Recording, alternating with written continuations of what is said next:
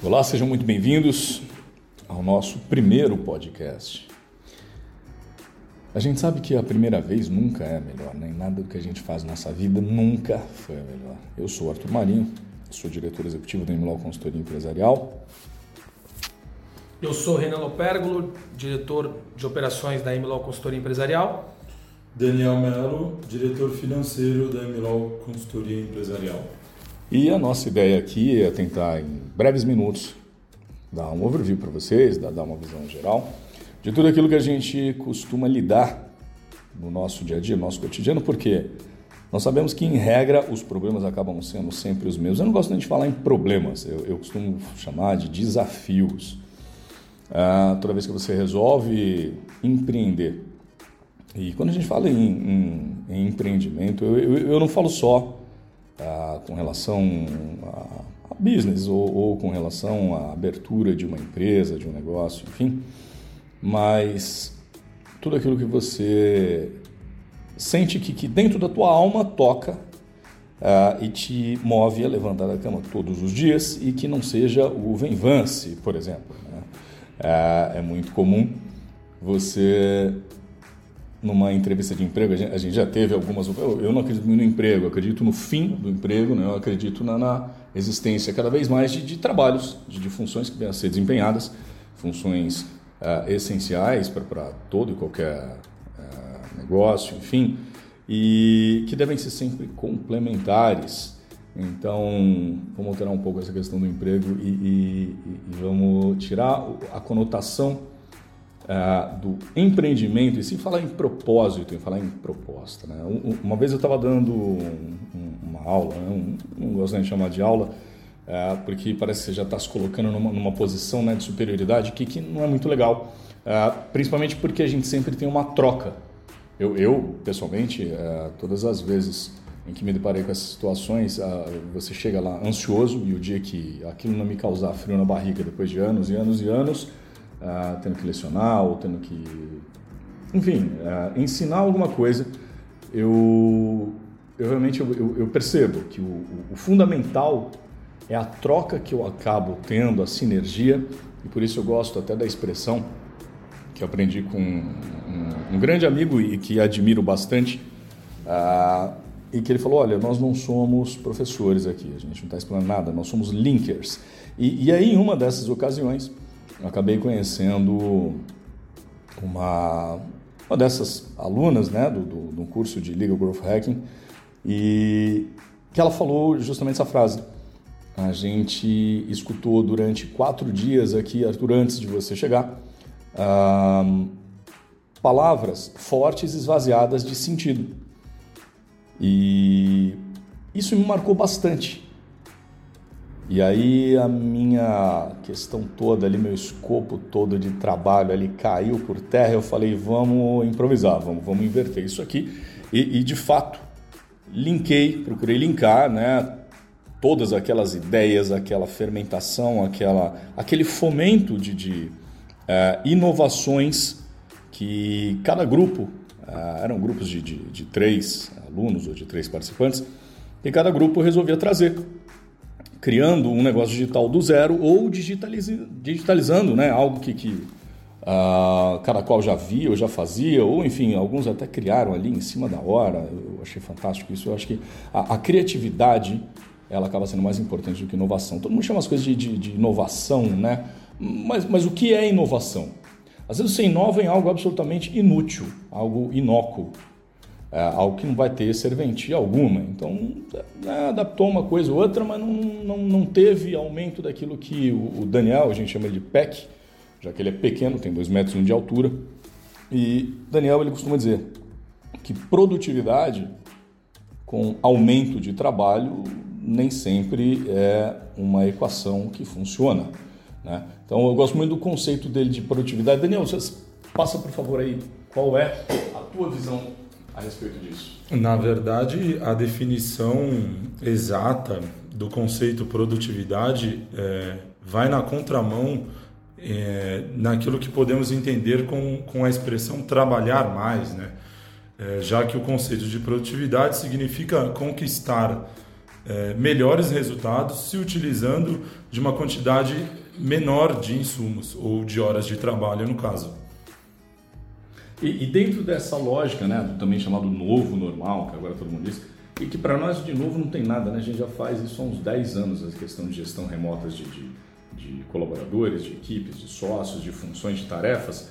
Ah, para nós sempre, sempre foi uma premissa, porque dentro do nosso código de cultura, sempre a gente buscou a liberdade com responsabilidade. Então, para mim era terrível, né? Quando, quando ah, anos atrás, trabalhando em outros lugares, enfim, desempenhando as minhas funções em, em outras empresas, outros escritórios, eu falava, meu Deus do céu, né? Eu tenho que chegar aqui às oito e meia da manhã, ah, eu tenho que sair ao meio-dia e meia e almoçar até uma e meia da tarde. Quem disse, né, que eu tenho fome nesse horário? Depois disso, eu sou obrigado a ficar aqui trancado até 17h30, 18h30, enfim, e não tenho a menor possibilidade de flexibilizar esse horário e muitas vezes eu já tinha desempenhado todas as minhas funções em 4, 5 horas daquele dia. O que para mim parecia muito mais, um, um, parafraseando aqui Michel Foucault, um sequestro consentido. Né? Ah, então eu ficava ali refém, ganhava depois a minha pequena recompensa, não era tão compensatória assim no final do mês, na maioria das vezes, a grande, grande, enorme maioria das vezes. É, e o que eu tinha mais era insatisfações, e aí eu não vi isso como produtividade.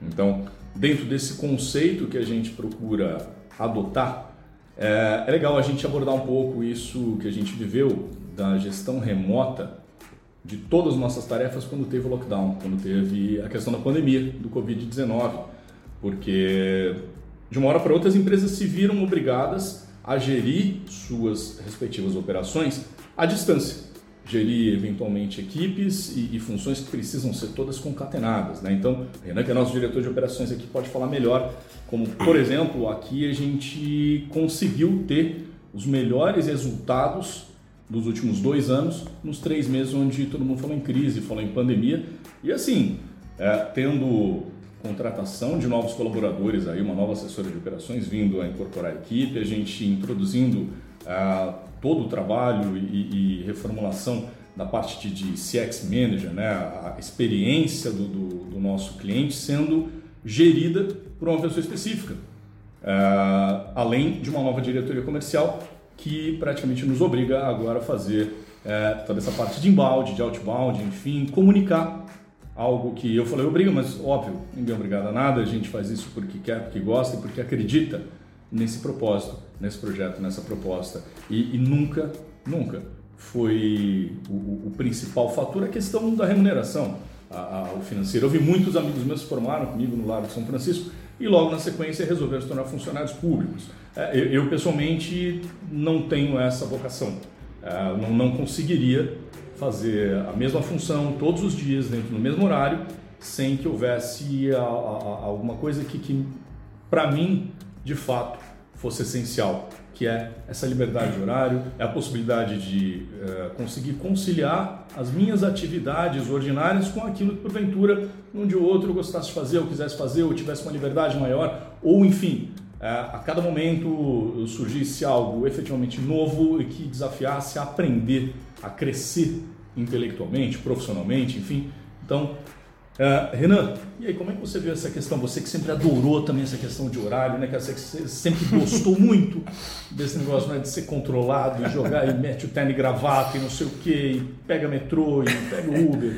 eu, pega carro, eu particularmente eu sou, eu sou um, um, exemplo vivo né, dessa nossa, dessa nossa é, inovação que na verdade e inovação hoje para alguns, mas para nós já era uma realidade há mais de oito anos, se eu não me engano, né? Eu quando eu quando era estagiário e tive a minha primeira passagem aqui na na, na eh, a gente já o Arthur já já, já o escritório já tinha esse modelo de negócios, esse modelo de liberdade com responsabilidade, uh, trabalhos remotos, né? A gente tinha cada um uh, os teus equipamentos, notebooks sempre com, com, com muita responsabilidade. Uh, a gestão desses trabalhos era muito mais fácil de administrar. É, então, essa questão da, da, da, inovação que hoje o pessoal traz como um novo normal, na verdade é algo que, que para nós já havia sido instituído há muito tempo. Não à toa, como o Arthur bem colocou agora, a gente teve um dos melhores resultados da história do escritório no momento de recessão total da economia. Né? E, e isso acredito que, tenha, que, que venha para ficar. É, é, a redução é, em massa de, de, contratos de locação em, em, polos empresariais, industriais, por exemplo, como se, a, a, regiões da, da Faria Lima, Vila Olímpia, que, onde, são local, onde estão localizados aí grandes. Fala isso que o Arthurito, o Nicinho, o Mansur vão achar ruim pra gente. Não fala um negócio desse, não, pelo amor de Deus. Então é, é uma tendência que, que eu acredito que veio para ficar. A gente tem visto, inclusive, por exemplo, na nossa área como Tribunal de Justiça é, é, é, otimizou cada vez mais a, a, função de serventuários, dos magistrados, o aumento da produção e, da, e, da, e da, do proferimento de sentenças, de, de, de decisões aumentou cerca de 30% durante esse período de trabalho remoto.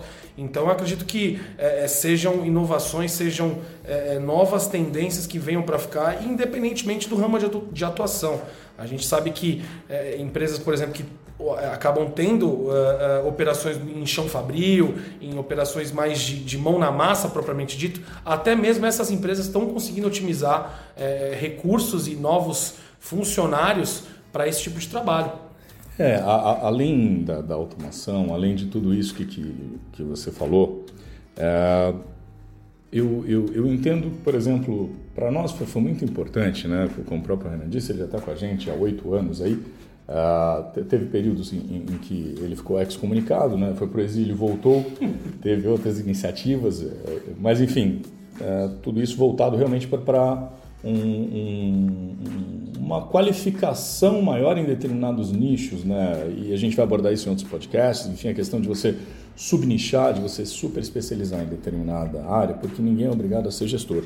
É, eu, eu, vi isso uma vez numa aula de liderança e inovação da Fundação Getúlio Vargas, um MBA que acabei fazendo, é, onde um, um, professor deixou, deixou isso é, de uma forma lapidar em uma única frase. Ele falou: ser gestor é como ser pai. É a arte de se tornar desnecessário.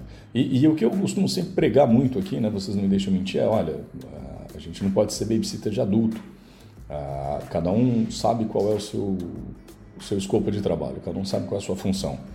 Ah, alguns alinhamentos são necessários? Sim, ah, principalmente de expectativas, mas seguindo determinados padrões, a gente tendo a, a, a liberdade para que cada um consiga criar, consiga construir. porque apesar do Renan lidar muito mais com a parte contratual, a parte jurídica, enfim, e não se cinge a isso. Né? A, a operação é, é, um todo quando você fala em assessoria e consultoria empresarial. É, há muito tempo que a gente tirou a, a, parte de gestão jurídica, eu que me encantei principalmente pela administração de empresas muito cedo. É, então, logo me formei em, em Direito na USP, resolvi dar sequência a isso. Falei, quero fazer meu doutorado direto, enfim, queria pular algumas instâncias. E num determinado momento, eu ainda é, primeiro, segundo semestre, como aluno, eles chamam acho que é de aluno especial na USP, enfim, é, que é um, um, período onde você já começa a cursar um, um determinado semestre antes de poder fazer é, no começo do, do, semestre seguinte, né, uma vez por ano que tem essas provas, acredito que ainda hoje seja assim, é, você tem as provas de, de, de, qualificação para que você possa ingressar como, como aluno é, efetivo, mas você pode aproveitar os créditos da, das disciplinas, que, que você dos módulos que você já cursou no, no segundo semestre do ano anterior. E, e eu me lembro que, que, um belo dia eu levantei numa aula, eh, não me recordo agora nem qual era o tema, mas estava passando um, um, era uma professora muito conceituada e, e, trabalhando com uma questão lá de Jung e, e, a psicologia junguiana junto ao direito, enfim. E, e, por um lado achei aquilo muito rico, por outro lado uh, ali eu tive um insight. Ah, talvez até por ela abordar muito bem essa questão do, do quanto a criatividade acaba sendo importante para cada um de nós profissionais, ainda mais no, no, numa área que acaba sendo ah, um pouco mais, aspas, engessada, ou era até algum tempo atrás, ah, justamente porque trabalhamos com leis, trabalhamos com, com, com, com questões que, que dirigem as relações sociais é, você não tem a mesma flexibilidade, talvez, que, que, por exemplo, um diretor de arte, um diretor de criação, um videomaker, enfim.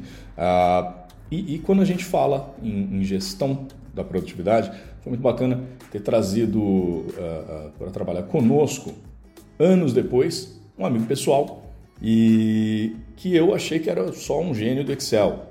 Depois disso, eu me dei conta que, que ele poderia agregar muito mais por conta dessa experiência que ele teve trabalhando numa, numa famosa empresa, uma empresa gigantesca. Uh, não vou falar o nome aqui, enfim, mas de qualquer maneira, sem fazer qualquer tipo de jabá. Uh, quem tiver interesse, que, que veja no, no, no LinkedIn dele. Mas uh, o mais importante foi o speech que eu usei com ele. Eu falei, cara, eu admiro muito aquilo que você faz, porque é uma função essencial para que a gente possa conviver em sociedade. Você, para mim, é um artista. Ele falou, mas como assim eu sou um artista? E eu falei, sim, porque o artista é aquele que faz tudo aquilo que eu não conseguiria fazer. E eu tenho certeza que eu ia me suicidar na semana seguinte se eu passasse todos os dias da minha vida fazendo chuveiros e vasos sanitários e tendo que calcular qual era o tempo que cada um dos respectivos operários ali o faziam. E, e ele, óbvio, Uh, dois dias depois falou, tá bom, entendi o recado, quando eu começo? Eu falei, você já começou, você só não sabe, né? Seu contrato já está pronto, você já tem um e-mail corporativo.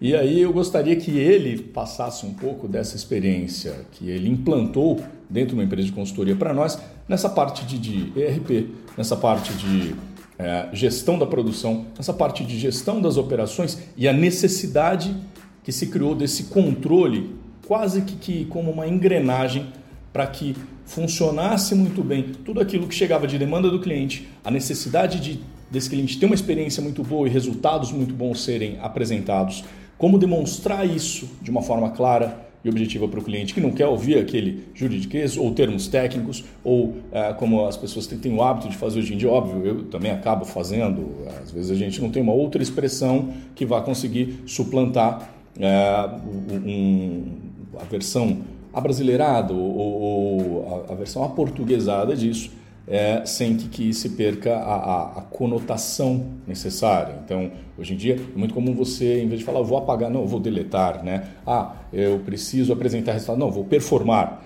Então, é, essas incorporações elas são necessárias, assim como nós trouxemos de outras ciências, né? inclusive ele, que é um engenheiro de produção, é, de formação, a gente acabou incorporando alguns ensinamentos e, e, alguns conceitos que foram de suma importância para que isso desse certo, para que a gente soubesse que, que cada um de nós uh, não precisa se encontrar presente no espaço físico dentro de uma determinada sala, um determinado escritório, ainda que isso tenha encantado demais ele quando ele me conheceu, ele falou, cara, eu quero um dia estar aqui com vocês. Pô, parecia Sultz aquilo, né? É, é, era assim, um andar inteiro na Paulista, cheio de, de parede de vidro, é maravilhoso. É que ele não sabia quanto isso custava. Hoje ele sabe. Então, tudo que ele sempre pede é, vamos economizar 10%. E aí, para que você consiga economizar, mas você consiga ao mesmo tempo manter as pessoas motivadas, produtivas, recebendo muito bem pela performance que desempenham, é, Daniel, o que, que você enxergou de, de positivo ou o que você também ajudou a colocar aí nesse DNA da MLO Consultoria para que a gente pudesse agora viver um novo normal sem algum tipo de problema, sem qualquer tipo de dificuldade, sem qualquer desafio além dos que a gente já vinha experimentando. Até para matar a curiosidade de todos, é, a empresa citada pelo meu amigo e sócio hoje, Arthur, é, é uma líder nacional na, na produção de, de metais e cerâmicas sanitárias. Então fica aí uma explicação breve sobre a empresa, mas vamos à minha avaliação sobre a, aquilo que eu enxergo no mercado nacional hoje. É, nós sabemos a dificuldade que se é empreender é, no Brasil hoje, né? É, as empresas gastam em média 2.500 horas de trabalho única e exclusivamente para pagar impostos, né? É, há poucos dias atrás atingimos aí a marca de 153 dias que cada colaborador, de cada, que cada empregado né, é, precisa trabalhar para que seja pago é, única e exclusivamente, como eu disse, os impostos que, que serão distribuídos aí nos 12 meses do ano. Então, uma, é, uma boa forma de, de confrontarmos essa realidade difícil de empreender no nosso país é estarmos sempre municiados de, de uma boa e fazermos um bom uso da tecnologia, né? Então, acredito sempre que o bom uso de ferramentas e de metodologias cientificamente comprovadas é, trazem bons resultados, seja qualquer que seja qualquer que seja o seu ramo de atuação. Então, por que não é, falarmos de uma adaptação de um grande apresentador, é, o Marcos Lemonis, né, que todos vocês devem conhecer do programa O Sócio, que sempre disse e, e ajudou a propagar a metodologia dos três P's. Acredito que boa parte que nos ouve conheça. É, uma adaptação desses três P's seria a predição, prevenção e precisão, que é uma palavra que é, eu costumo ouvir muito dentro aqui de nosso escritório. É bem verdade de que uma crise global é, cria barreiras que muitos de, no, muitos de, de nós não, não estávamos preparados para enfrentar.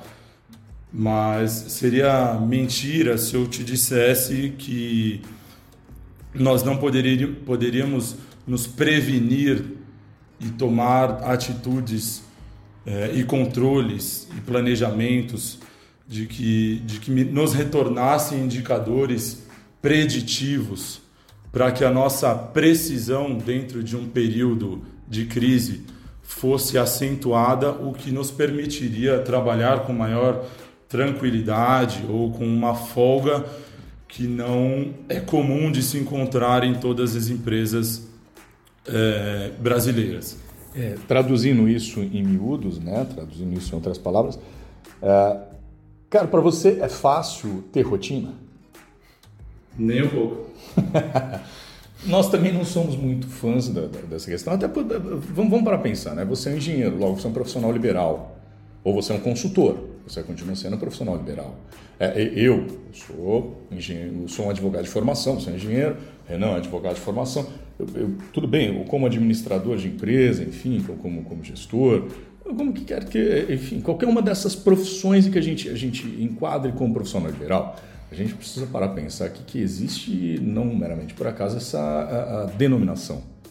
Se você é um profissional liberal, você gosta de ter a liberdade acima de tudo. A questão é como fazer para você entregar aquilo que é necessário com a qualidade que precisa ter, porque você tem na outra ponta, como eu sempre digo, alguém que é mais importante do que eu, do que você, do que você, Daniel. Enfim, uh, você tem um cliente e, e, ele paga, ele exige. Eu costumo dizer que, que é, diferentemente de, de outras uh, uh, circunstâncias onde a gente ouve, ah, o cliente sempre tem razão. Não, é, é, o cliente às vezes tem razão. É, por exemplo, uma situação que acabou de acontecer, né?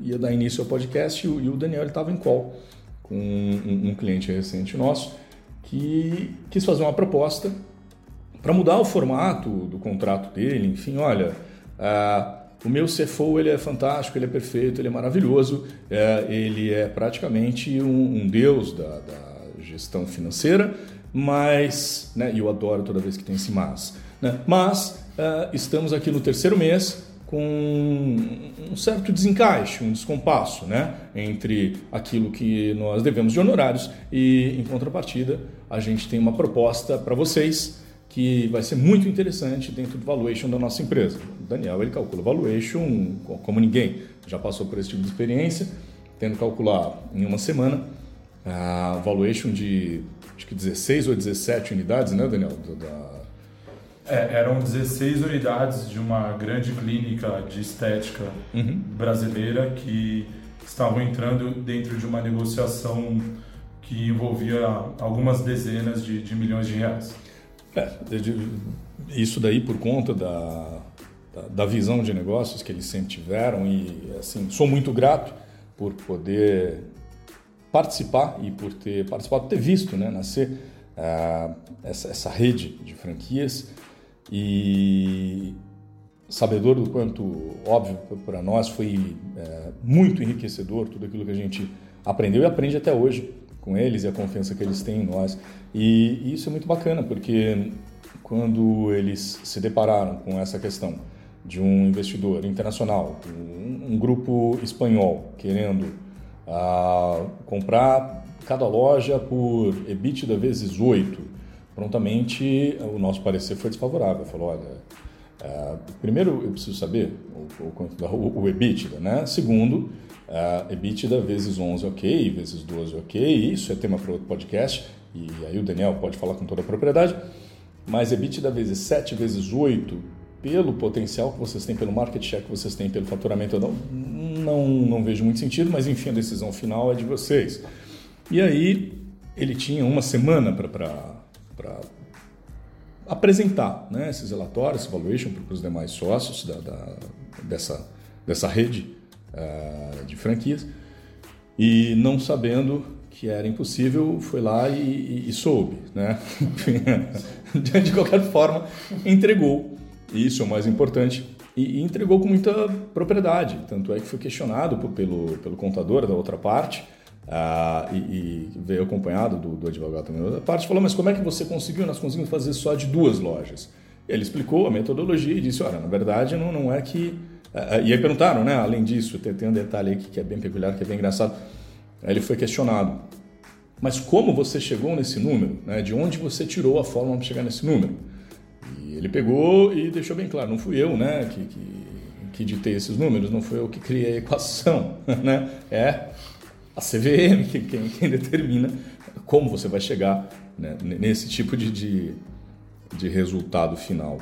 Então, é, diante desse, de, desse, desse tipo de, de, conjugação de habilidades, de, de experiências, é, é que a gente procura promover a coestruturação é, de toda qualquer empresa que, que se depara com algum desafio ou ah, que quer transformar em algo tangível é, uma ideia, um conceito. E analisando todas essas áreas, né? É, é, peraí, vamos entender a questão da gestão, vamos entender a questão do marketing, vamos ver as relações que estão envolvidas contratualmente falando, vamos entender a parte, cada vez mais, né? A gente fala no, no, no, no mundo digital, né? Então hoje em dia não se fala nem mais em revolução 4.0, mas 5.0, né? Automação total.